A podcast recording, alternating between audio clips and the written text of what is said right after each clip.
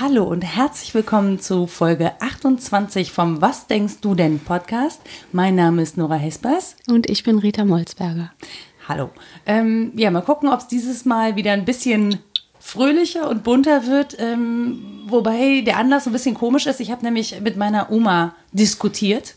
Ähm, es ging um so Sachen wie, darf man sich einmischen, muss man sich einmischen, wenn irgendwas schief läuft. Und meine Oma ist der Meinung, man soll doch alle Menschen in Ruhe lassen und sich nur um seinen eigenen Scheiß kümmern.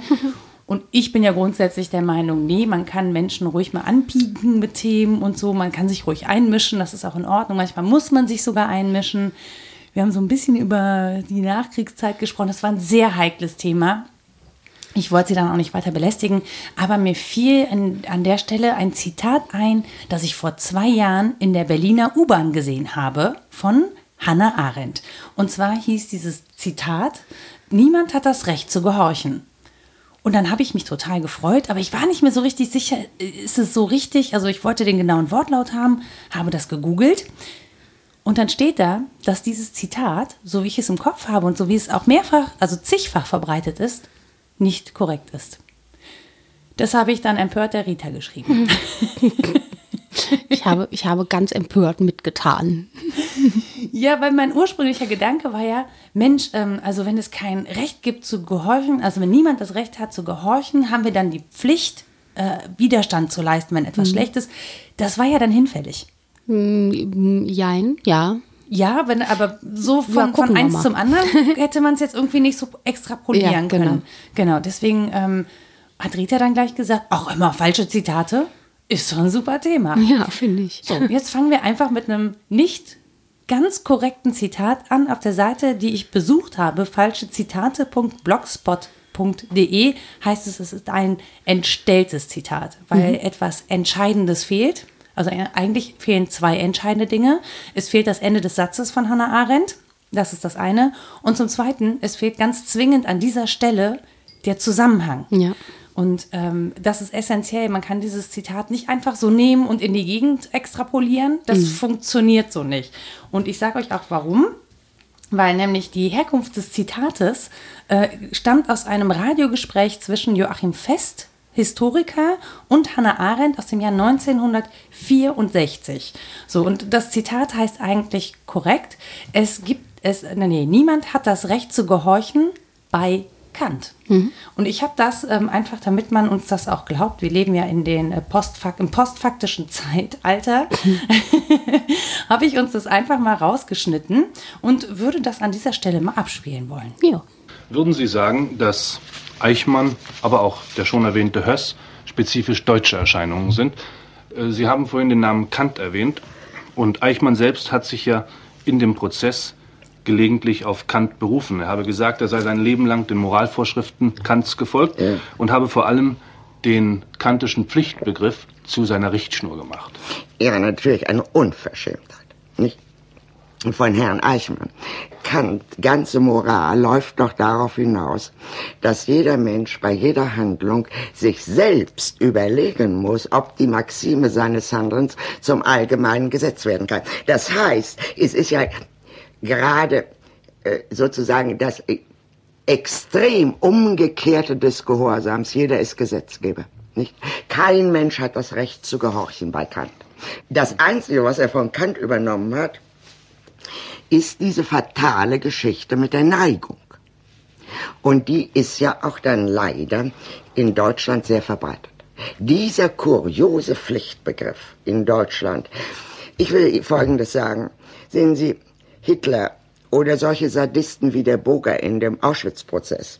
Hitler war vermutlich wirklich einfach ein Mörder mit mörderischen Instinkten. Diese Leute sind meiner Ansicht nach nicht typisch deutsch. Ich bin nicht der Meinung, dass das deutsche Volk besonders brutal ist. Ich glaube überhaupt an solche Nationalcharaktere nur. Äh, trotzdem, die Geschichte, die ich eben von Jünger erzählte, die ist spezifisch deutsch.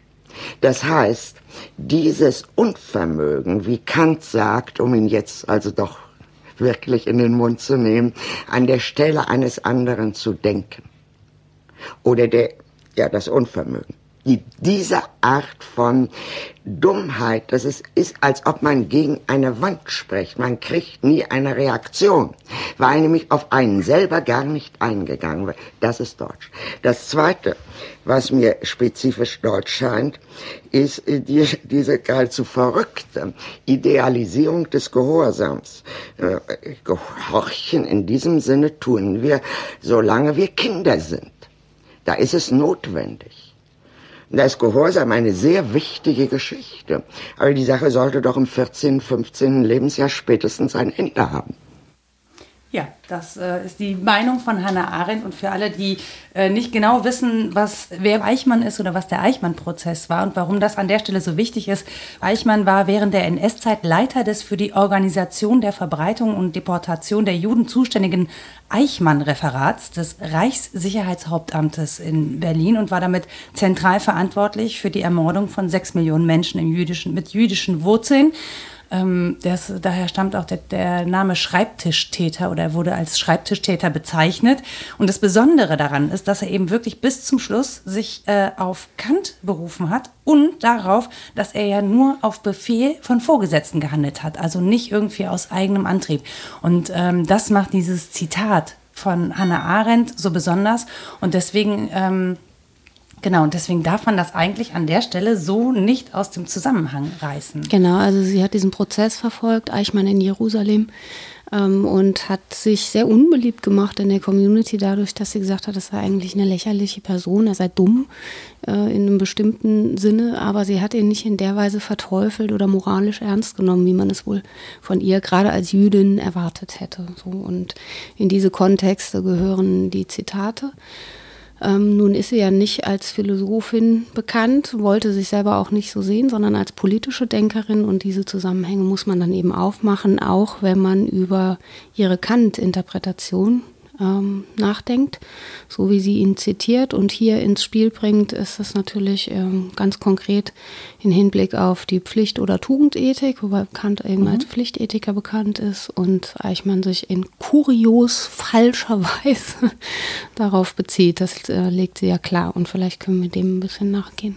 Genau, das hat mich nämlich tatsächlich auch interessiert. Also zum einen, also mir stellen sich eigentlich so zwei Fragen. Ja? Zum einen, warum man warum es eine Motivation gibt, dieses Zitat in der Form, diesem Zusammenhang zu entreißen. Mhm. Also es gibt ja eine Motivation dahinter, ja. Die Leute haben das, also man hat das bei Kant ja irgendwann weggelassen, weil man dachte, äh, genau, wir wollen den Leuten sagen, niemand hat ein Recht auf Gehorsam, also niemand hat das Recht, den Befehlen stumpf seiner Vorgesetzten zu folgen. Mhm. So.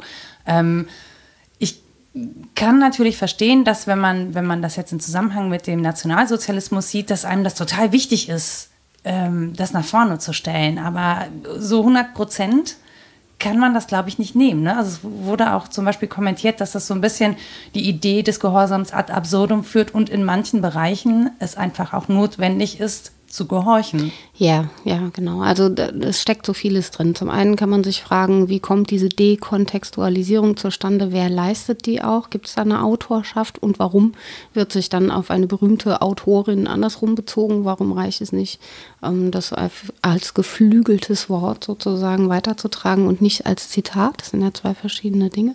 Mhm. Und dann ähm, kann man natürlich mal nach dem Inhalt fragen. Und ich würde sagen, das ist schlicht Unsinn. Wieso sollte niemand das Recht haben zu gehorchen? Also äh, ja, es kommt auf den Kontext an, was heißt gehorchen, in welchem Sinne, in welchem Lebensalter. Mhm, ne? ja. Das legt sie ja auch auseinander. Das kommt auch von Kant, das ist Interpretationssache von Kant und so weiter. Also ähm, ja, vielleicht reden wir erstmal über den Unterschied zwischen Zitat und geflügeltem Wort. Ja, bitte gerne. Also das habe ich mich nämlich auch gerade gefragt. Ich meine, ich hätte jetzt mal gemutmaßt, dass das Zitat mit der Personenzuschreibung einhergeht. Mhm.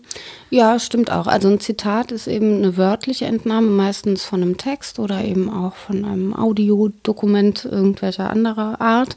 Und das Zitatum ist das, das Angeführte, das Aufgerufene auf Latein. Das heißt, ähm, ja, jemand wird ja zum Beispiel auch vor Gericht zitiert. Mhm.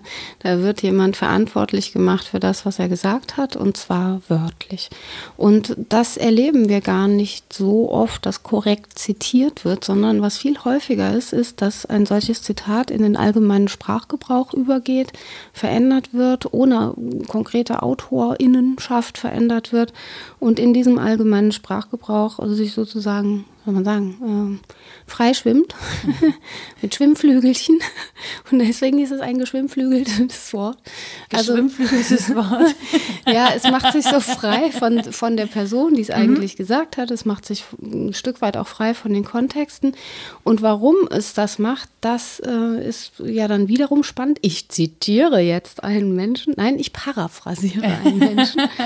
äh, Martin Rasper hat sich dazu Gedanken gemacht und sagt, es gibt eigentlich eigentlich ähm, drei Gründe, kann man darüber streiten, ob das die einzigen sind, aber die referiere ich jetzt mal, warum man jemand Berühmtes sozusagen dann ein Zitat anhängt, obwohl es eigentlich ein geflügeltes Wort ist. Das ist ja ganz interessant. Ne? Es hat mhm. so ein Eigenleben zwar schon entwickelt, aber dann tut man so, als habe es jemand gesagt, der berühmt ist. Und er sagt, die drei Gründe dafür sind ähm, zum einen, dass das natürlich dem von mir Gesagten ähm, Macht und Autorität verleiht, wenn es jemand berühmtes, gewichtiges gesagt ja. hat. Ja, ja, ja, ja. Oh, super. Zum Zweiten zeige ich damit meinen eigenen Bildungshintergrund. Ich kenne das, ich weiß, wer das gesagt hat. Da dürfen einem dann keine Fehler passieren. Geht das, geht das denn auch, wenn man äh, zum Beispiel äh, Menschen aus dem Z-Promi-Bereich zitiert? ja, wenn das der Bildungshintergrund ist, den man zeigen möchte, wieso nicht? Ne? Ja. Klar.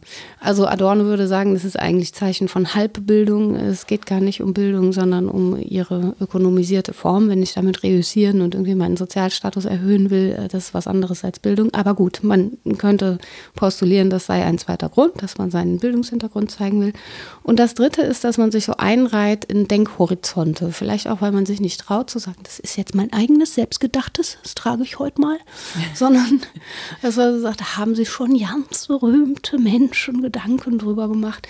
Ah, und dann, so. ne, dann ist ich man sicher, das steht in einem Kontext und ich bin nicht irgendwie spleenig, weil ich darüber nachgedacht habe. Das hat auch schon jemand gesagt, der ist ganz wichtig in der Welt. Genau. Und ich wollte nämlich gerade schon fragen, ob das dann was fürs Phrasenschwein eher wäre. Ja, vielleicht.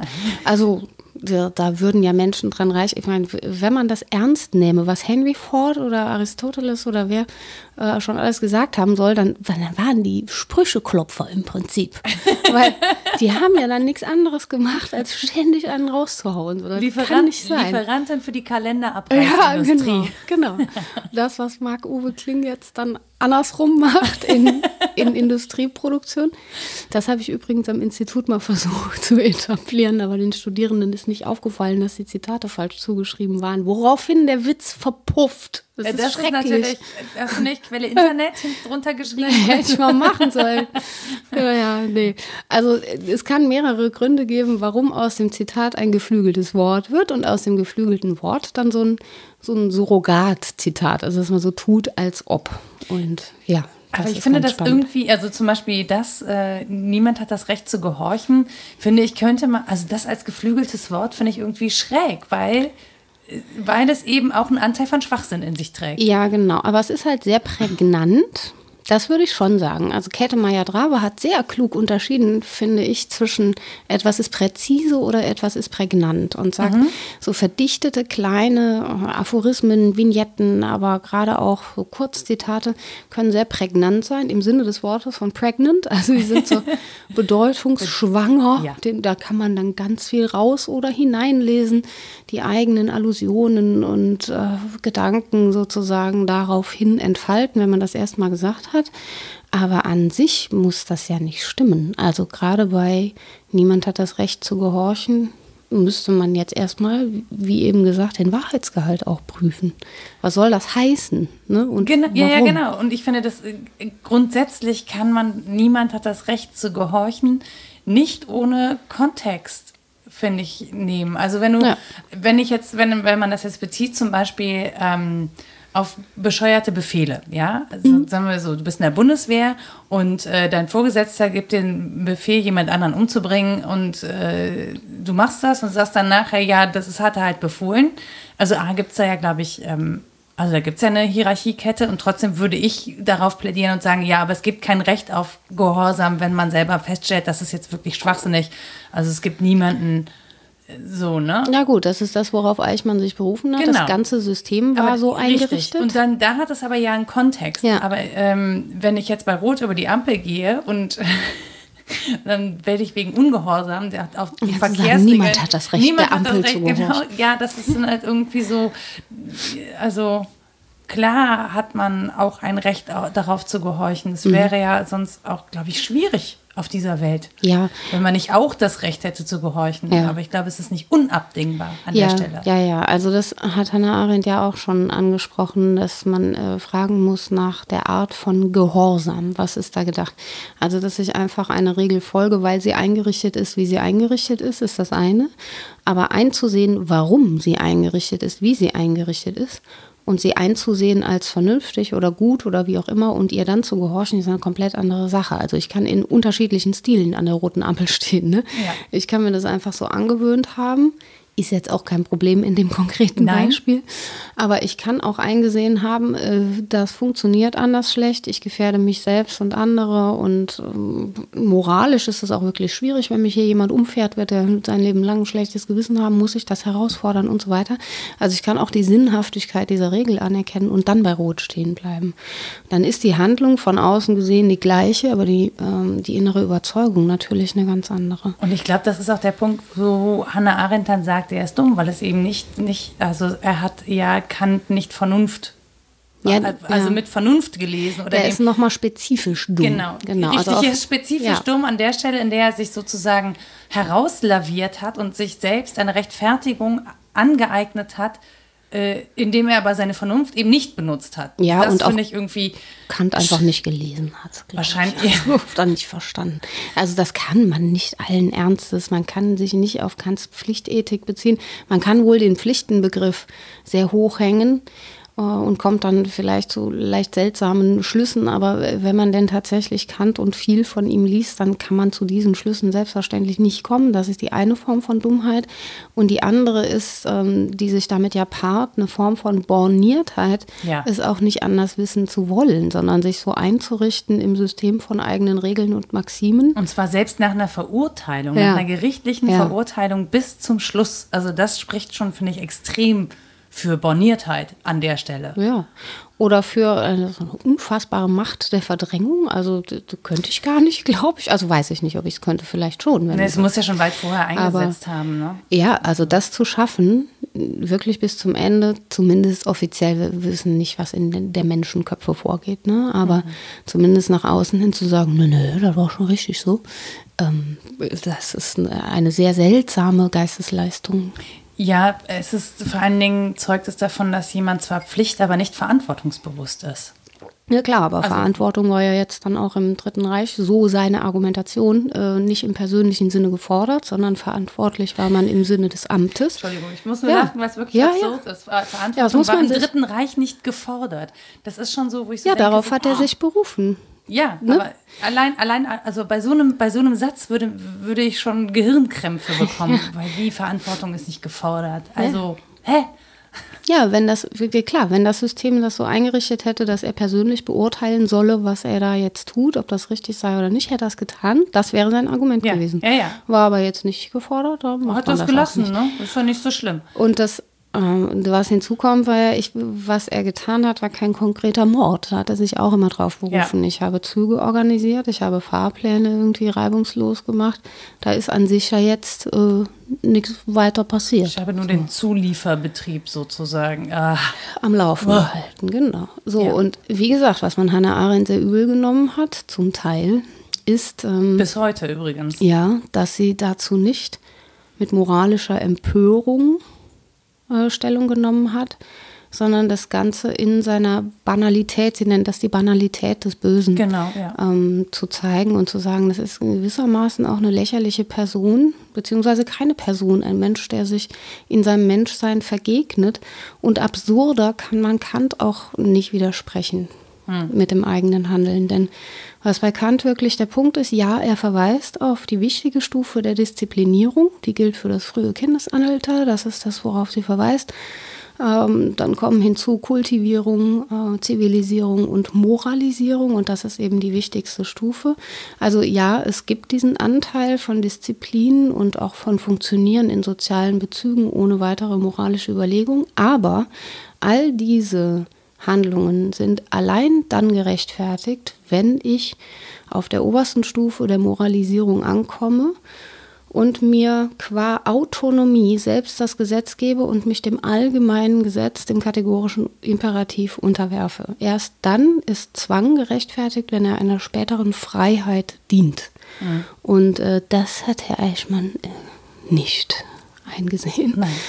Und jetzt haben wir ja das ja sehr dezidiert auseinandergenommen. Jetzt ist es aber so, also ähm, ich habe mir das angeguckt und drei Tage später oder vier Tage später sehe ich äh, dieses Zitat auf einer, es gibt ja diese schönen Bildtafeln, immer Sprüchetafeln mhm. ne, in verschiedenen Formen, ähm, sehe das ähm, beim Deutschlandfunk mit einem Bild von Hannah Arendt mhm.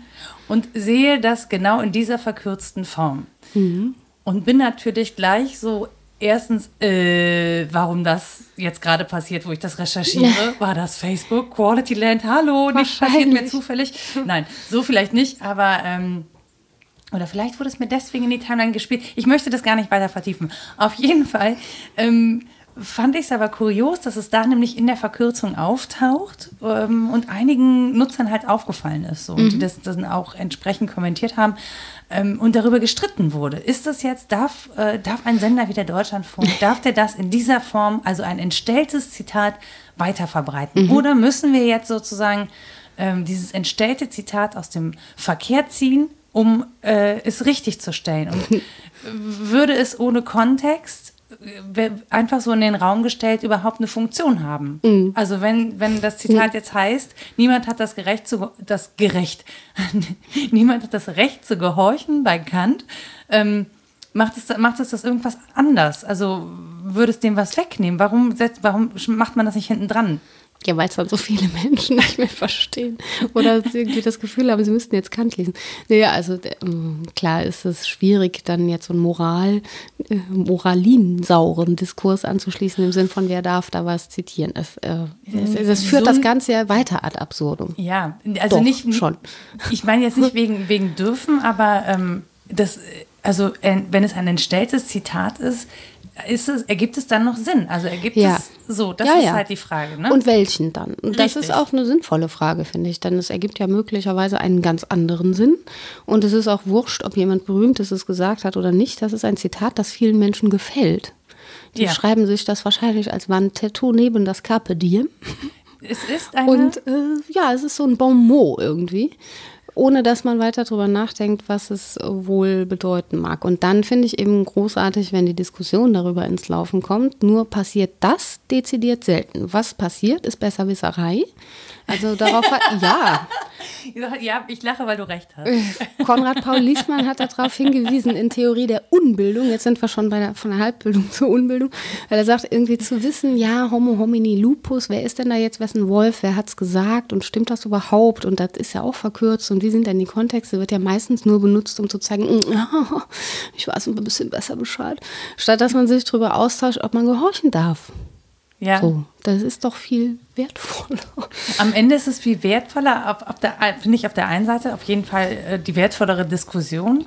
Ähm, auf der anderen Seite, ich finde, wenn dieses Zitat einfach so rausgeballert wird, als, ja. naja, das hat die so gesagt. Riecht mich auch auf, natürlich. Nee, nicht wegen riecht mich auf, sondern ich finde den Kontext gerade jetzt einfach so unglaublich wichtig, ja. dass, ich, dass ich finde, dass das äh, ruhig, also dass da ruhig bei Kant stehen darf in seiner Spezialisierung, mhm. weil es halt wirklich um was Konkretes geht und um einen konkreten, konkreten Fall.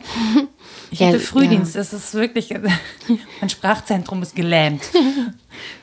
Über die Kontexte hat auch noch keiner gesprochen hier, wie wach wir sind. Genau. Ja. Aber so, das, das ist halt, das ist so die Frage, die sich mir stellt. Muss das nicht da, da stehen, damit ich auch weiß, worauf sich das bezieht?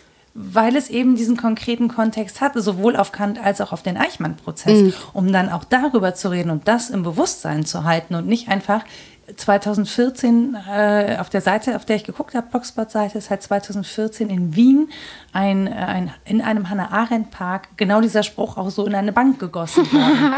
also das ist wirklich, es ist halt wirklich einfach extrem weit verbreitet, ohne, ja. diesen, ohne diesen Kontext und Leute rufen, laufen halt rum und denken, Hannah Arendt hat gesagt, niemand hat das Recht zu gehorchen. Und ich finde. Hat sie ja auch, sie war nur noch nicht fertig. Richtig.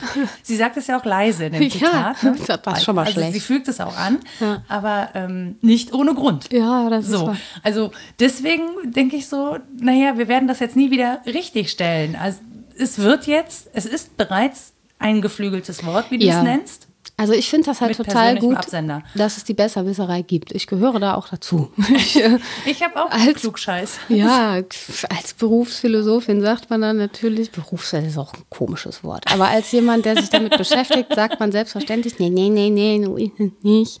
Äh, und das ist auch richtig so, damit es in der Diskussion bleiben darf. Dennoch darf ja beides nebeneinander bestehen, dieses geflügelte Wort und das korrekte Zitat. Das sind einfach zwei verschiedene Dinge. Und zum Teil äh, rutschen die auch ineinander. Ich habe jetzt gelesen, dass Helmut Schmidt sich Zeit seines Lebens aufgeregt hat, dass er mit seinem durchaus korrekt zitierten, wer Visionen hat, soll zum Arzt gehen, ständig zitiert wurde. Da, das fand der schrecklich. Er hat gesagt, ich habe so viel Wichtiges gesagt. Warum? Dieses eine Bonmot, es ist gar nicht wichtig und hat sich halt aufgeregt, als er richtig zitiert wurde. Ja, weil es halt so schön prägnant ist ne? und weil, weil ich, ja, weil das so ein. Das Schlimme ist, ich kenne das Zitat, aber in dem Zusammenhang hätte ich es gerade nicht erwartet, deswegen muss ich so. lachen. Ja, das macht den Witz aus, ne? Ja. Einfach was anderes erwarten. Ja, danke. Ja. Hm. dass so die unsichtbare Hand ähm, das, das regelt, das äh, also ein bisschen es lästig. Ist, naja, es ist auch tatsächlich ja die Frage, was hängen bleibt. Ne? Ja. Also wenn das jetzt der einzige Satz ist von Hannah Arendt, der irgendwie hängen bleibt, ja. dann ist es auch schräg. Auf der anderen Seite ist das, glaube ich, der Satz, äh, der Hannah Arendt vielen Leuten wieder ins Bewusstsein gerufen hat. Weil ich habe das kann sein. Und ich habe so ein Gefühl davon, dass sie so in den letzten zehn Jahren wieder so ein Revival erlebt hat. Mhm. Und vor allen Dingen jetzt so in den letzten zwei, drei Jahren, glaube ich. Ähm, also jetzt im äh, Deutschlandfunk hat Mitu Sanyal, die wir ja auch im letzten Podcast genannt haben, dieses äh, neue Werk oder dieses neu herausgegebene Werk, glaube ich, besprochen. Ne? Mhm.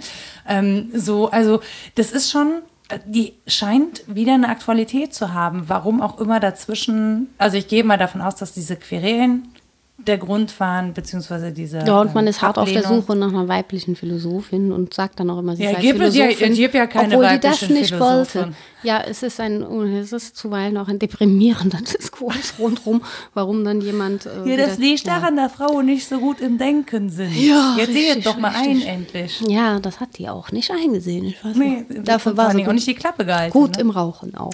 ja. Ich mag ihre Stimme, aber deswegen gerade sehr. Völlig zu Recht, ja, ja. finde ich auch. Ja, also ich fand dieses Argument mit den Trampelpfaden auch ganz schön. Das ist auch von Rasper, dass er sagt, es gibt so Denktrampelpfade, so ähnlich wie es in Grünanlagen und das machen sich ähm, LandschaftsarchitektInnen zum Teil auch zunutze. Ähm, sowas gibt wie eine zwar planlose, aber systematische Verfolgung von Wegeanlegung, nämlich einfach alle ihre eigene Abkürzung wählen lassen und dann feststellen, wo alle langlatschen und dann mhm. macht man da den befestigten Weg. Mhm. Und im Denken läuft das so ähnlich. Da lasse halt mal alle. Ne? Da scheint sich irgendwie so ein Trampelpfad abzubilden, der für viele wichtig ist. Trotzdem halte ich es äh, für gut, wenn man da mal so einen Wegweiser hinstellt und sagt, er führt eigentlich da und dahin und hier gibt es auch Umwege und Abwege und dieser Weg ist vielleicht etwas unbequemer, aber eine schönere, schönere Aussicht oder so. Ja. Also da in Alternativen zu denken und einerseits das Zitat und andererseits das geflügelte Wort zu haben, wäre sicherlich ähm, eine Ergänzung, die, die sinnvoll ist.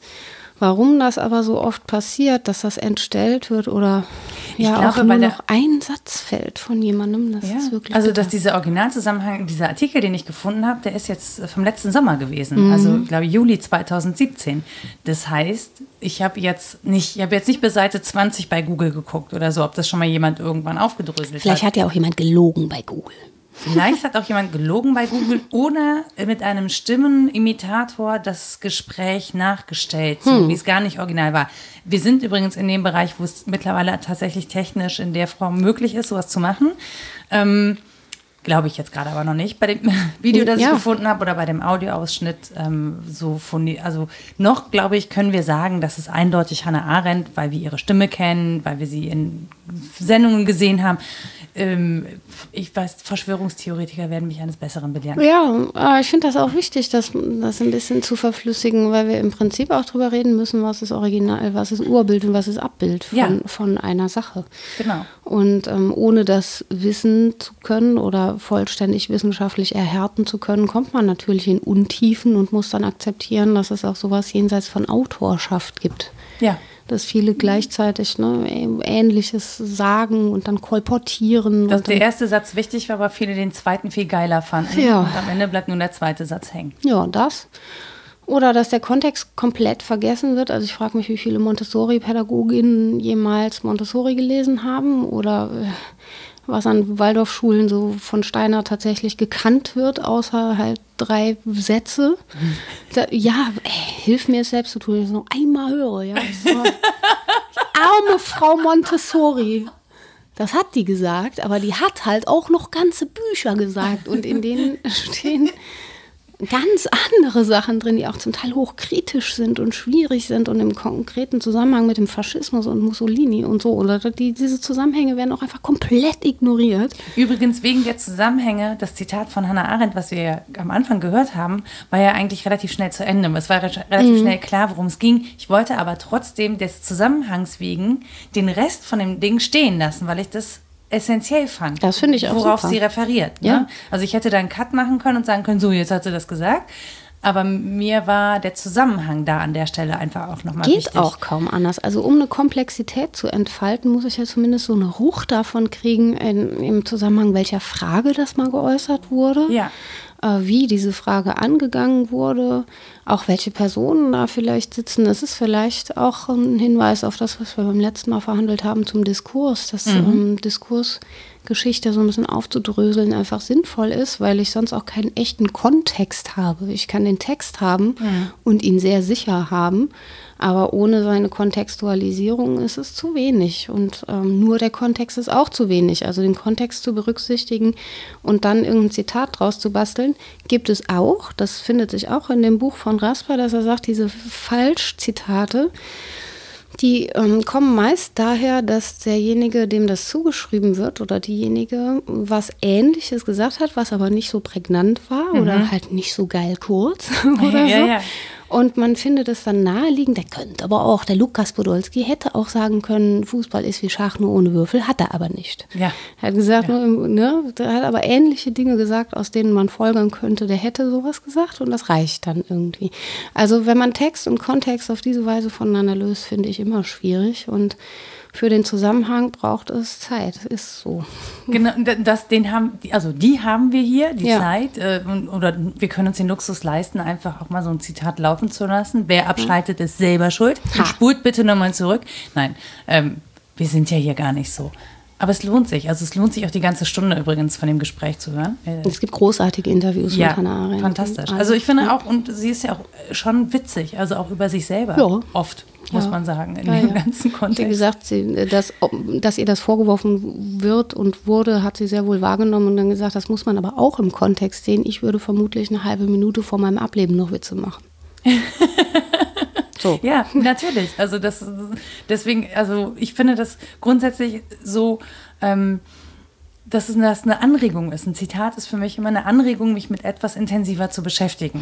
So, jetzt muss ich allerdings mal aus meinem Arbeitsalltag berichten, dass wir natürlich, um Interesse und Aufmerksamkeit zu erzeugen, sehr häufig nur noch in Zitaten aus Gesprächen arbeiten, weil wir darauf angewiesen sind, ähm, unsere Inhalte visuell zu vermitteln, obwohl wir Radio sind und ähm, Menschen nur noch eine kurze Aufmerksamkeitsspanne haben oder uns widmen, weil, weil so viel auf sie einströmt an Nachrichten und Inhalten, sie schnell auswählen müssen und wir sozusagen die Essenz anbieten müssen, um vielleicht jemanden dazu zu bekommen, sich mit dem Kontext und dem Zusammenhang zu beschäftigen.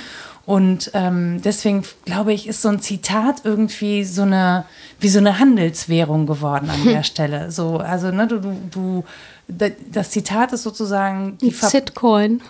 ja, das ist so die Verpackung, das ist so die Verpackung, in der du deine Inhalte verkaufst. Okay. Und deswegen muss das irgendwie knallen. Also Ja. richtig marketingmäßig, das muss eingängig sein, das muss irgendwas in dir auslösen, das muss eine, am besten eine Reaktion auslösen. Ja, ist mit dem Podcast auch so, ne? hm? Ja, das ist mit dem Podcast, klar, ist mit dem Podcast auch so. Weshalb ich aber tatsächlich die ähm, nicht nur die Zitattafel mache, sondern immer noch ein Teil Gespräch. Und wenn es nur diese zwei Minuten sind, ähm, aber ich verabscheue das so, einfach nur so ein so ein Zitat zu nehmen und dann gar keinen Zusammenhang zu liefern, das, ich persönlich finde das nicht in Ordnung. So, ich ich finde das zum Beispiel auf Büchern, die Klappentexte. Ja. Brillant.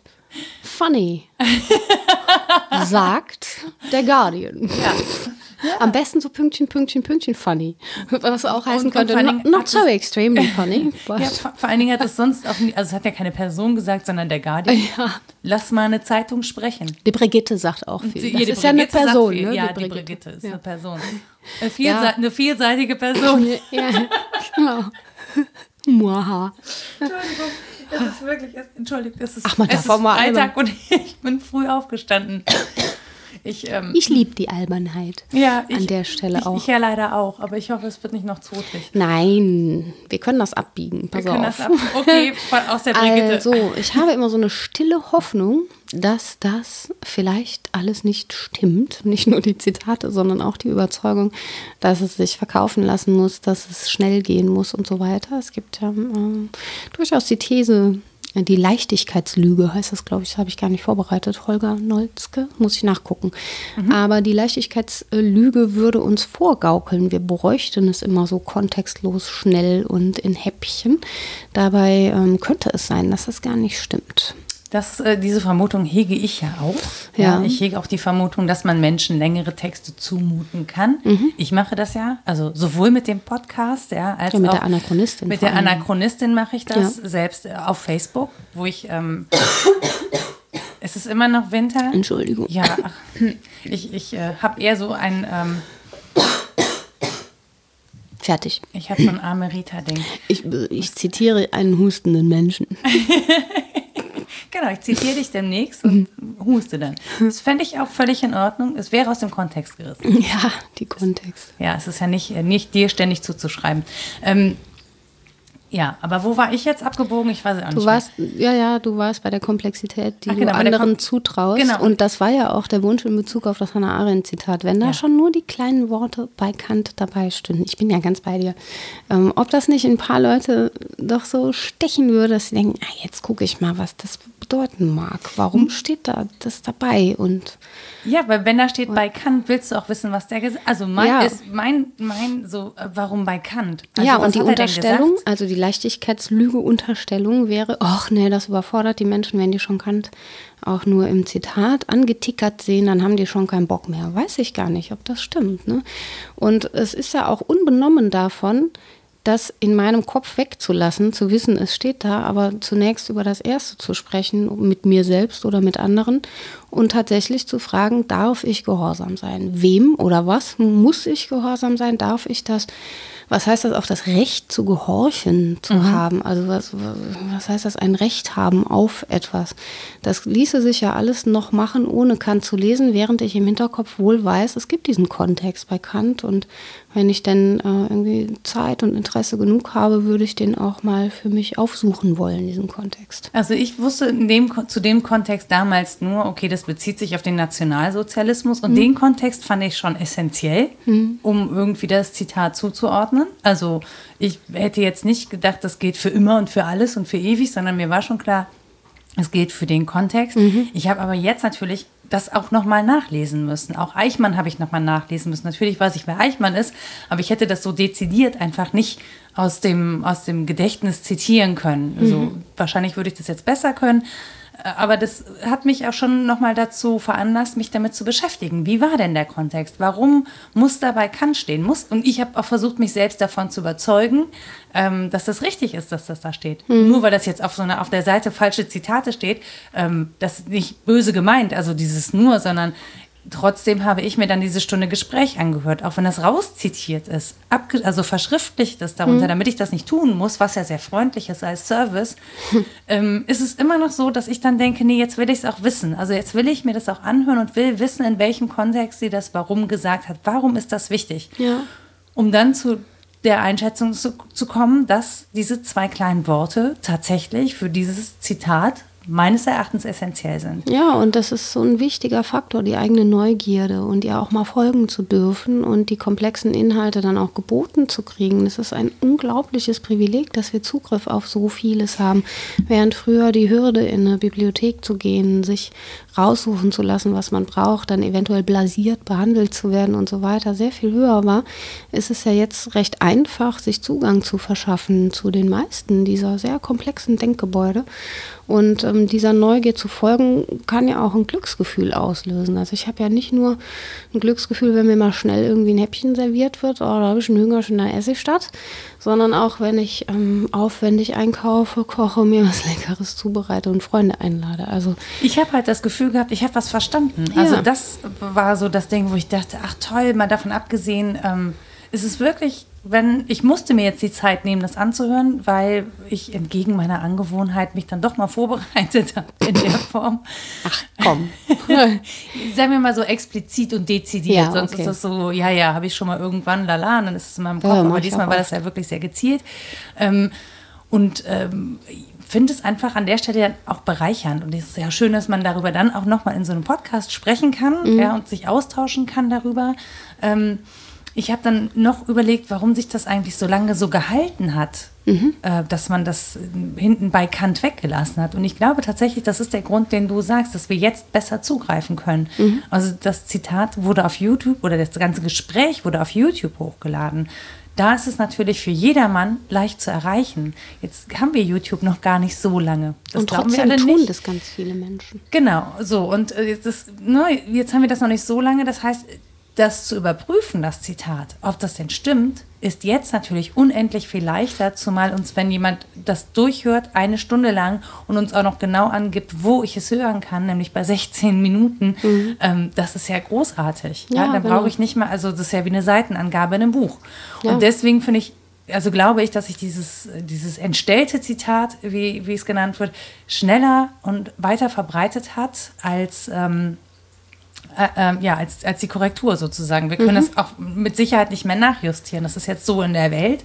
Ähm, aber man kann, also ihr könnt jetzt alle, wir auch, klugscheißern, sobald ihr dieses Zitat ja, seht, wenn ihr das möchtet. Dass das nicht mehr den Dünkel hat dessen, dass das äh, Menschen sein müssen, die irgendwie Bildungsgrade und Abschlüsse erzielt haben. Oder Philosophie studiert. Oder so, genau. Irgendwer, der einen Titel hat, hat dann die höhere Autorität. Nein, äh, die Autorität liegt in der Sache, im Zitat selbst, im, vielleicht auch in dem, was äh, mit dem Zitat schon alles gemacht wurde und ich kann das nachverfolgen. Und jenseits dessen beharre ich nochmal drauf. Ich kann mir ja auch einfach Gedanken über den Inhalt machen und das zum Aufhänger das nehmen, um das zu tun. Natürlich. Und ich muss nicht auf die Autorität des Wissenschaftlers, der Wissenschaftlerin hören, die sagt, na, das haben sie aber falsch verstanden, weil gleichwohl kann ich davon profitieren, dass es die gibt. Ja. Und ähm, ja, ich muss das gar nicht so auseinandertreiben, glaube ich. Also auch diese Rede von, was ist Bildung, was ist Halbbildung, was ist Unbildung, bis zu welchem Grad muss ich nachverfolgt haben, ob ein Zitat ein Zitat ist oder ein geflügeltes Wort, ob es dem Richtigen oder der Richtigen zugesprochen wird, welche Kontexte es aufwirft und so weiter.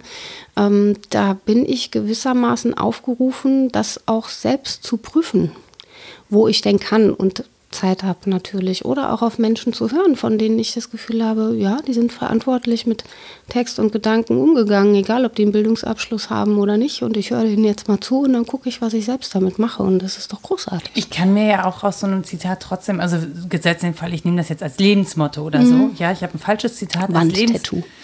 genau, aber oder als Lebensmotto genommen, so kann ich ja trotzdem aus einem falschen Zitat immer noch ein redliches Leben aufbauen. Auf jeden das, Fall. Das, das, ne, also der Wahrheitsgehalt hat ja nichts damit zu tun, sondern auch was ich dem an Bedeutung zuschreibe, ja, was es für mich persönlich an Bedeutung hat oder gewinnt Ja, ähm, muss ja nicht zwingend schlecht sein, nur weil jetzt hinten zwei Wörter fehlen. Genau, und du, äh, klar, also du kannst dein eigenes Ding sowieso draus machen. Du kannst auch stetig, oh, so unsinnig es ist, behaupten, äh, niemand habe das Recht zu gehorchen, wenn dir das viel sagt. es ist nur ganz was anderes, als eine solche Aussage bei Kant zu machen, weil er sich natürlich auf eine universelle Vernunft beruft, die für alle Menschen zu dem gleichen Schluss kommen würde. Das ist der Punkt bei ihm, ne? dass wir eben nicht unseren persönlichen Maximen folgen und jeder hat sein eigenes Wandtattoo und folgt dem dann, sondern in meinem Haus gelten meine Ja, Regeln, genau. die stehen hier. ja, wenn Sie mal schauen möchten, ich habe das mal an die, hier die Thesen an die Tür geschlagen. Richtig. Das, ja, aber viele handeln so, als sei die eigene Maxime so das Nonplusultra und wer sie besuchen kommt, muss sich denen mitverpflichtet fühlen, weil so Schwachsinn ist. ne? Ja, aber aber das auch nicht nur Schwachsinn. Also es ist halt, ich würde sagen, es ist schon mal gut, eine eigene Handlungsmaxime zu haben, eine Überzeugung, eine Art Richtschnur, etwas, woran man sich hält. Wenn man sich da im Zweifelsfall mal einen Gedanken zu viel zugemacht hat, ist das schön. Ähm, man muss ja gar nicht davon ausgehen, dass alle Welt ihn teilen muss. Ich, von der universellen Vernunft auszugehen, ist auch wirklich schwierig geworden. Es war für Kant noch sehr viel leichter, als wir es jetzt haben. Aber ähm, diese. Aber vielleicht auch einfach nur, weil bei Kant nicht so viele mitreden konnten. Ja, genau. Ja, ja. Also, und, weil ja. die so in ihrer, in ihrer intellektuell gebildeten Welt gelebt haben und viele Menschen einfach dann Ja, ja, so genau. Wegen der historischen Kontexte Ja, auch genau. und so. Und jetzt mittlerweile geht das und wir wissen, dass Vernunft eben auch als Universalie schwer denkbar ist, dass sie kulturell bedingt ist und so weiter. Und trotzdem lohnt es ja, diesen Horizont mal anzusteuern und zu fragen, was kann denn für möglichst viele möglichst lange gelten, Ja. ähm, ohne dass ich postulieren muss, das sei für alle ständig dasselbe. zwingend verpflichtend. Was ja auch wieder eine Einschränkung ist, ehrlich gesagt. Also und Ja, ja, ja. ja bei ein paar Dingen ist es wirklich fast äh, schwierig einzusehen, dass andere das anders sehen für uns, glaube ich. Äh, und dennoch muss man das konzidieren, aber man kann ja dann drüber streiten, wenn man gute Gründe hat, die eigenen Maximen eingesehen hat und die Argumente benennen kann. Ja, oder man kann versuchen, es aus der Logik heraus, die gegeben ist auf der anderen Seite, doch trotzdem als schlüssig zu Ja. nachzuvollziehen. Also man muss es im Zweifel, ich mache ja einen Unterschied zwischen verstehen und nachvollziehen. Mhm. Ja, ich kann etwas nachvollziehen, trotzdem muss ich es nicht verstehen im Sinne, ich muss kein Verständnis dafür haben, ich muss es nicht gut oder schlecht finden. Mhm. Ich kann es in seiner Entstehung und Logik aber nachvollziehen. Mhm. Das sind für mich zwei verschiedene Dinge. Ähm, das macht ganz viele Menschen wahnsinnig. Ja, Ja, weil so eigentlich eine ja, freundliche Haltung. Ja, aber dieses Nachvollziehen wird halt häufig gleichgesetzt mit ähm, auch ähm, Gutheißen. Ach so. Wenn ich etwas nachvollziehe, also wenn ich etwas verste verstehe, Ja. dann heiße ich das auch gut. Oder wenn ich etwas nachvollziehen kann, dann heiße ich das gut. Und das ist halt nicht so, sondern ich kann erstmal etwas in, seiner, in seinem logischen Prozess Ja, klar. nachvollziehen. Deswegen muss ich das nicht gut finden, aber es erklärt etwas. Ja. Und auch wenn ich etwas erkläre, rechtfertige ich es noch nicht, sondern ich erkläre erstmal einen Werdegang und dann kommt die Bewertung dahinter. Ja, genau. Und das, glaube ich, machen ganz viele Leute in einem. Ja. Erklärung, also, Ja, ne? ja, ja, also das trennen das nicht sein. Mhm. emotional. Und ich, ich versuche, das gelingt mir natürlich auch nicht immer, ähm, aber ich versuche das häufig zu trennen, wenn es Dinge sind, die mir erstmal unbegreiflich sind, Mhm. Die dann erstmal über einen nachvollziehen und dann in, in, der anschließenden Bewertung zu gucken, warum, wieso passiert sowas und was sind die Ursachen und ne, ne, ne. Also so, ist auch ein gutes hermeneutisches Prinzip, erstmal davon auszugehen, dass ähm, die andere Meinung möglicherweise die richtige sei und das zu prüfen. Ich weiß und noch nicht mal, ob ich- Bewertung hat damit Ja. erstmal nichts zu tun. Ja, ich weiß noch nicht mal, ob ich dann davon ausgehe, dass die andere Meinung die richtige sei, sondern Ah, gut, das ist- ich glaube eher, dass sie eine, eine Berechtigung hat aus Okay. der gegebenen Logik heraus. Ja, ja, also sehe jeder, Mensch hat seine eigene Logik, so, also psychologische Logik. Ja, So. ich sehe das natürlich wissenschaftlich und da ist das nicht so. Also wissenschaftlich muss ich das äh, anders kann ich nicht. prüfen. Natürlich kannst du das. Das ist ja genau dasselbe. Äh, plus. Abstraktion. ja, ja. Quatschkopf. Was, äh, ja. Was wir noch nicht angesprochen haben, ist wirklich damit Witze zu machen. Und ich finde das eigentlich naheliegend bei Hannah Arendt äh, auf dieses Momentum des Witzes zu kommen, weil sie so eine selbstironische Person war. Und diese Falschzitate, äh, die, die jemand anderem zugeschrieben werden, sind ja auch ein spannendes Phänomen. Also ich liebe dieses. Äh, Das wird ja total gerne gemacht. Ja, ja, manchmal unbewusst und dann denkt man, äh, tatsächlich. Ja, das, die Überspitzung ist, glaube ich, im, also diese Zitat-Überspitzung ist im Internet der Running Gag. Ja, ja, ja. So, Ja, warum? Weil, weil, ne? weil da so Weil viel die- falsch zitiert wird, einfach. Also, ja, und weil aber auch ein neuer Sinn entsteht. Wenn ich sage, die Proletarier haben nichts zu verlieren außer ihre Ketten, Heidi Klum, dann macht das Kontexte von Kapitalismus und Modegeschäft auf, wenn ich nur ein bisschen länger drüber nachdenke, die jenseits äh, Ich von hab- Marx trotzdem marxistisch sind. Ich habe ich hab aber eher so, eher so mit, ähm, mit, äh, mit, mit Jolketchen aufgepimpte Typen im Kopf. Ja, ja, genau. Also so. Das war super. Also Bill, Billo Jolketchen. Ja, ja, also, richtig, ne? richtig. Ja. Die haben nichts zu verlieren außer ihre Ja, Ketten. außer ihre- ist doch spannend. Ja, die können es im 1-Euro-Laden. Ja, das ist ganz böse, was ich, äh, ne, also, aber ich Ja. versuche nur, das Nein, sind Assoziationen und die ja. darf man ja haben. Und ich, ähm, einerseits ist der Witz, dass es gar nicht passt, andererseits aber ja auch, dass es schon aufeinander passt. Ähm, Ja, diese definitiv. Kontexte anzusprechen. Und das, Naja, auch wenn man sich überlegen würde, Heidi Klum würde das in ihrer Stimmlage. das ist sehr oberflächlich gerade. Aber Warum soll die das nicht sagen können? Wer weiß. Na, das kann, sie kann das schon sagen, aber. Nur nicht ruhig. Oder was? naja, es wäre halt ein paar Oktaven höher. Da kann sie ja nicht so, ey, no, Nein, no sag ich, voice es ist- shaming. Ja, es ist oberflächlich, aber es ist halt. Aber es ist auch witzig. Es ist deswegen witzig, weil es natürlich übertrieben Ja, klar. ähm, nicht authentisch ist in diesen Sendungen. Also es ist natürlich immer ein Singsang, der irgendwie so ein Happy Lucky Marketing Singsang ist. Mhm. Das ist ja auch nicht als Heidi Klum sozusagen. Also die wird. Ich gehe davon aus, dass sie im Privaten nicht die ganze Zeit in dieser Tonalität redet. Das würde Ja. mich schwer schockieren. Aber sie muss irgendwie auch ironiefähig sein, sonst kann man doch nicht als Haute Couture-Mensch für Lidl designen. Aber kann man offensichtlich. Also, Gibt Geld. Ja, ja. Ich weiß gar nicht warum. ist, Selbstironie käuflich? Und wenn man da eine Kette verliert. Hm. Mal Ja, fragen. Mal fragen. Ich weiß es mal nicht. Fragen. Ich meine, kommt ja aus Bergisch Gladbach, das Kind. Ne? Ja. Vielleicht bist du ja mal zu Hause zu Besuch, fahr ich mal vorbei. Um die Eck mal Ja, fragen, ob richtig, überhaupt richtig. jemals das mit den Ketten gesagt hat. Das würde mich mal das interessieren. würde mich auch mal interessieren. Vielleicht laden wir sie mal ein in, den Podcast. ja, genau. In diese Wohnung. Nein. Willst du jetzt eitel werden? Nee, aber tatsächlich, oh, ich stelle mir das als Foto, stelle ich mir das schon gar nicht so schlecht vor, ehrlich gesagt. Nein, ähm, um, um mal ganz kurz wieder ernst zu werden.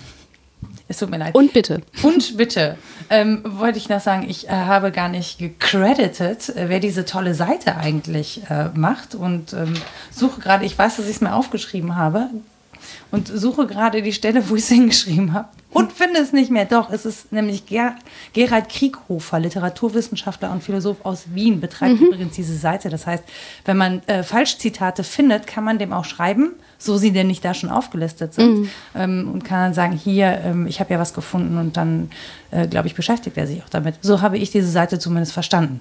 Also von daher, ähm, es wäre ja gemein, wenn wir jetzt hier diesen ganzen Podcast über etwas reden und dann noch nicht mal sagen, wer der Urheber Nein, dieser wir ja. Seite ist. Das, wir äh, zitieren ja auch immer. Es ist ja nicht umsonst so, dass ich, auch wenn ich es oft so sehr spät einreiche, rasche auf mein Haupt, aber eigentlich schon darum bemüht bin, jedes Mal klarzulegen, was ich im Vorhinein nochmal angeguckt, zumindest angeguckt habe, selbst wenn ich es nicht ganz korrekt zitiere, Mhm. ne? dass wir uns darum bemühen, ähm, deutlich zu machen, was die Kontexte unserer Gedankenfindung sind, dass wir nicht einfach nur, also phasenweise drauf gibt es- loslabern, bei, mir bei auch. mir gibt es halt nicht so viel Kontext wie Das bei der stimmt Rita. doch überhaupt nicht. Jetzt hör mal auf, echt. No think shaming. Think-Shaming. Wir shamen hier alles durch. Shameless. Shame on us. Ja. Oh yeah. Nee, aber zu zeigen, was man so alles beschritten hat an Denkwegen und wo auch die eigenen Trampelpfade zu sind, das finde ich auch, was mich angeht, so unglaublich entlarvend. Ich bin manchmal der festen Überzeugung, was gelesen zu haben, da oder da. Äh, gehe dann auf die Suche und denke, Oh, wie unangenehm. Tja, diese Gegenüberstellung von wahre und in Dienst genommene Bildung, die hat irgendwie meine kongeniale Chefin äh, mal auf den Punkt gebracht. Die steht aber bei Nietzsche nicht, was wir beide mit Entsetzen dann festgestellt haben, als wir äh, es korrekt zitieren wollten. Es ging nicht. Es stand in diesem ganzen riesigen Kompendium leider nicht drin.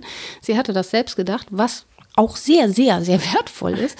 Aber natürlich immer gesagt, ähm, dass Das es bei ihm steht, es steht so nicht da, zum Beispiel. Ja. Oder auch, dass ich mich zuweilen gar nicht erinnere, wo ich ein Buch stehen habe.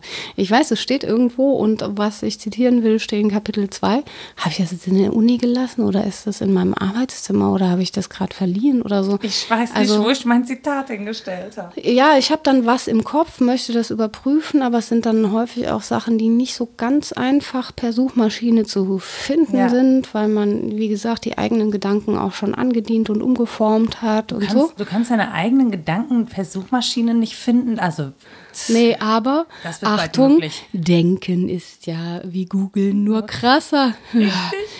Genau. ja. Weil ich dachte gerade, es ist vor allen Dingen, wenn du dein Buch nicht wiederfindest, ist es kein End, sondern ein verstelltes Zitat. Ja, genau. ja. Oder ein äh, in den Bücherschrank gestelltes, so jemand anders hat das mitgenommenes Zitat. Ein verliehenes Zitat. Ja. Entschuldigung, ich habe meine Zitatquelle verliehen. ja, genau. Aber Ja. ich bin mir sicher, sie ist irgendwo auf dieser Welt. Das, ich habe das aber ganz oft tatsächlich. Also wir hatten heute das Thema, ähm, also warum Rechtsprechung wichtig ist und warum wichtig ist, dass Rache nicht Motiv für Rechtsprechung ist. Und ich weiß, ich habe dazu neulich noch was gehört. Es könnte tatsächlich sein, dass ich es bei Hannah Arendt gehört habe, fiel mir eben ein. Aber ich habe diesen Satz ganz klar im Kopf gehabt, er ließ sich nicht googeln und ich weiß wirklich nicht mehr, wo ich das gelesen habe. Es wäre wichtig gewesen, es zu finden.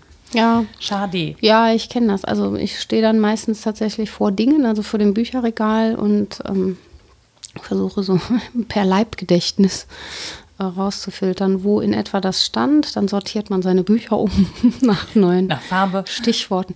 Ja, das fände ich unheimlich, aber das gibt es auch. Nach Größe. Ich glaube, das ist gerade sogar ein Buchregaltrend, nach Farbe zu sortieren. Rita, Rita guckt mich einfach entsetzt an. Ja, wenn es alle Surkamp-Wissenschaft-Dinger sind, die kann man gut nach Farbe sortieren. Weil ich bin entsetzt. Jedenfalls. Wo wollte ich eigentlich drauf hinaus? Oh Gott, jetzt ist mir alles flöten gegangen. Nein, gut. ist das tatsächlich diese Suche nach Kontexten, die kann ja genauso komplex sein wie ähm, frei darüber nachzudenken, finde ich. Also weil die Gedanken dann anfangen zu flottieren und was als Anlass benutzen, um sich frei zu schwimmen und so weiter. Und ähm, dass man sich mal so ein eigenes Zitat oder ein eigenes kurzes Bonmot zutraut und sagt, wie würde ich das auf den Punkt bringen, kann ja auch ein Ansinnen sein. Jetzt muss ich nicht als Zitategenerator durch die Welt laufen. Sprücheklopfer.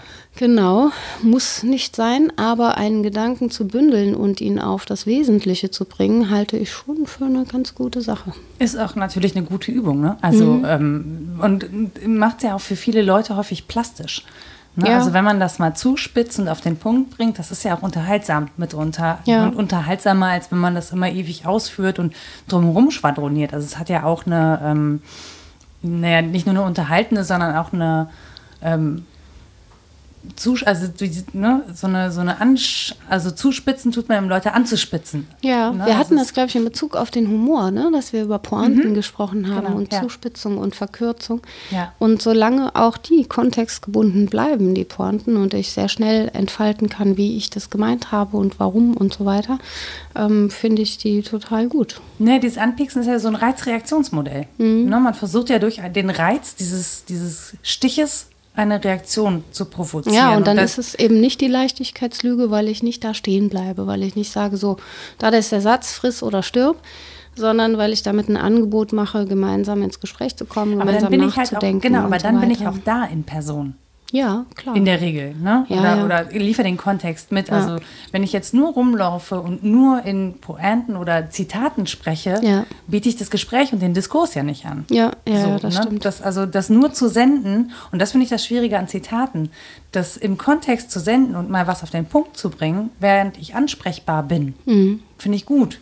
Aber das nur Zitate zu senden die Mhm. ganze Zeit, ähm, finde ich frag, äh, fragwürdig. Also ich verstehe, ich verstehe den Hintergrund dessen und, und auch die Anwendung und warum das so gemacht wird, aber ich ähm, hadere so ein bisschen. Ja, einiges ist wirklich Konvention geworden, dass man irgendwie auf einer Trauerkarte dann äh, die Worte eines berühmten anderen schreibt. Warum? Warum versuche ich nicht meine eigenen zu finden? Das ist auch ein bisschen Verpisserei, ne? Weil es ist, also, ja, äh, habe ich an mir selbst gemerkt. Natürlich möchte ich auf was Gehaltvolles verweisen. Ähm, dann lohnt es aber auch, meine eigenen Gedanken zumindest anzuschließen, finde ich, wenn die Beziehung Ja. das denn hergibt. Ja. Ne? Sonst ist es anmaßend. Aber dass ich mich so bequem damit zufrieden gebe und irgendwie Sprüche zur Hochzeit google und dann äh, irgendwas von Demokrit, so im Zweifelsfall noch völlig verkehrt, ähm, dann draufschreibe oder Pascal oder Wobei, ja, wobei ich ehrlich gesagt auch, auch eine, eine, ein Saying sozusagen, also eine, nicht eine Redewendung, sondern einen längeren Spruch oder eine längere Geschichte Ah. im Internet geklaut habe ähm, zur Taufe, weil ich einfach fand, da hat schon jemand so viel von dem gesagt, was ich auch denke, Ja. dass ich das in eigenen Worten nicht besser ausdrücken Es ist ja auch könnte. nicht verkehrt und wir berufen uns nicht zu Unrecht auf gemeinsame, auch ähm, kulturell ähm, ja, bedeutsame zentrale Texte. Also dass so vieles aus der Bibel tatsächlich geflügeltes Wort ist und nicht Bibelzitat. Was denn? Ach, alles Mögliche, das mit dem äh, Splitter im eigenen Auge und dem Balken im Auge des anderen zum Was? Beispiel. Das kenne ich überhaupt nicht. Nein? Nein. Dass man den, nein? Nein. Andersrum. Also, dass ich den Splitter im Auge meines Bruders sehe, aber den Balken in meinem eigenen nicht. So.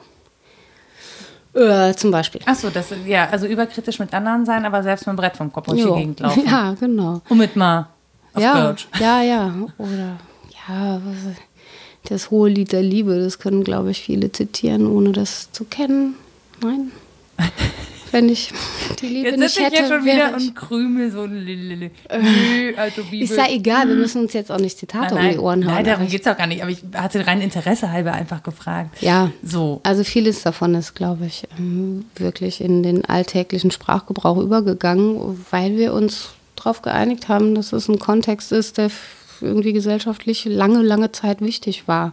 Und dann gewinnt das so ein Eigenleben. Und äh, sich daraus zu bedienen, das war ja mein Punkt, ist ja nicht falsch. Warum? Ich muss mich ja nicht dahinter verstecken, sondern ich kann das als was, ähm, was mir viel sagt und womit ich viel weiter sagen möchte, benutzen, zum Beispiel, wie du es jetzt genannt hast.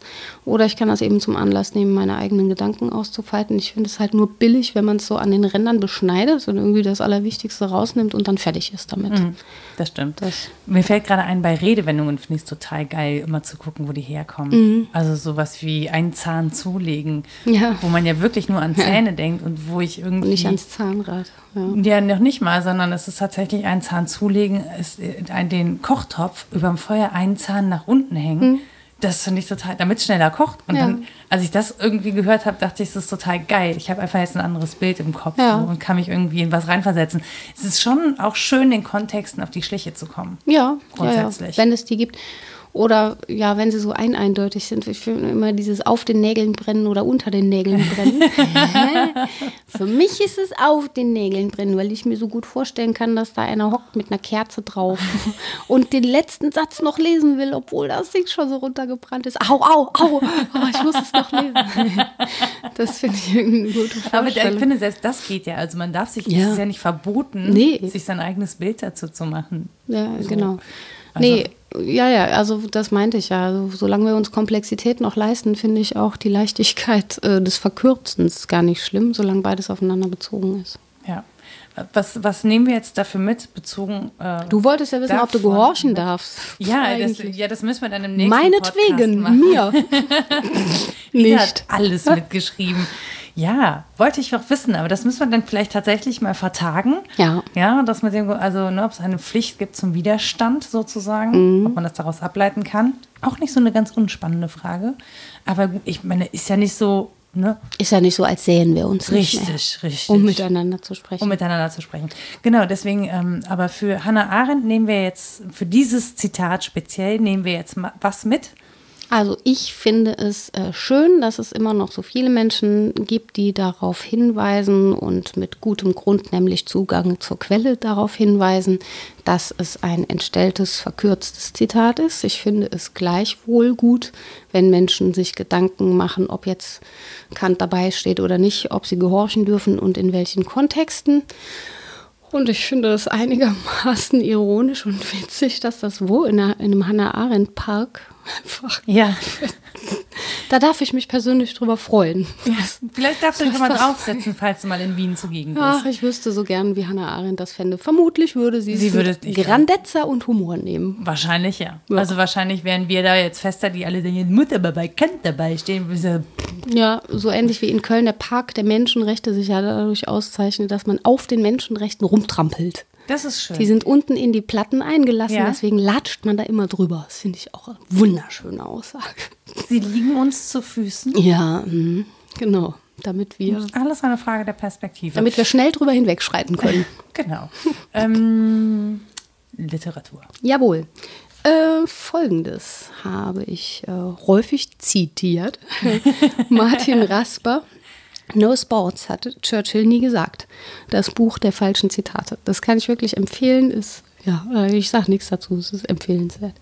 Dann müssten wir bei Hannah Arendt lesen Das Urteilen, Texte zu Kants politischer Philosophie. Oder wir können uns eben anderes Zugang verschaffen über die äh, YouTube-Interviews und so weiter. Das geht auch. Dann Karl Breyer und Grit Straßenberger haben beide in der Junius-Reihe Einführungen über Hannah Arendt geschrieben. Karl Breyer 2011 und Grit Straßenberger 2015. Die Junius-Einführung halte ich persönlich für sehr geeignet, um dem Denken ein bisschen auf die Schliche zu kommen. Dann hatte ich äh, Adornos Theorie der Halbbildung zitiert.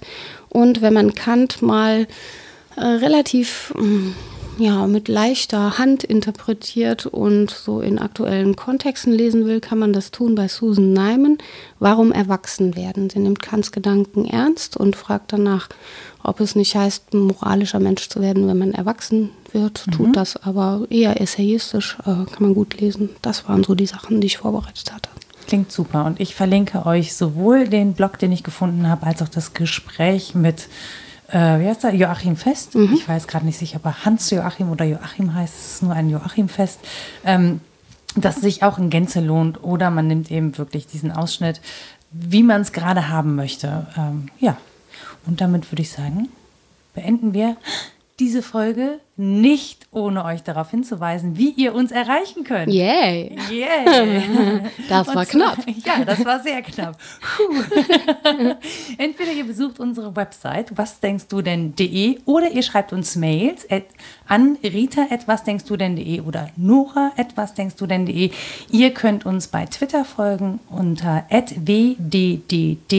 wddd-podcast. Es gibt eine äh, gleichnamige Facebook-Seite.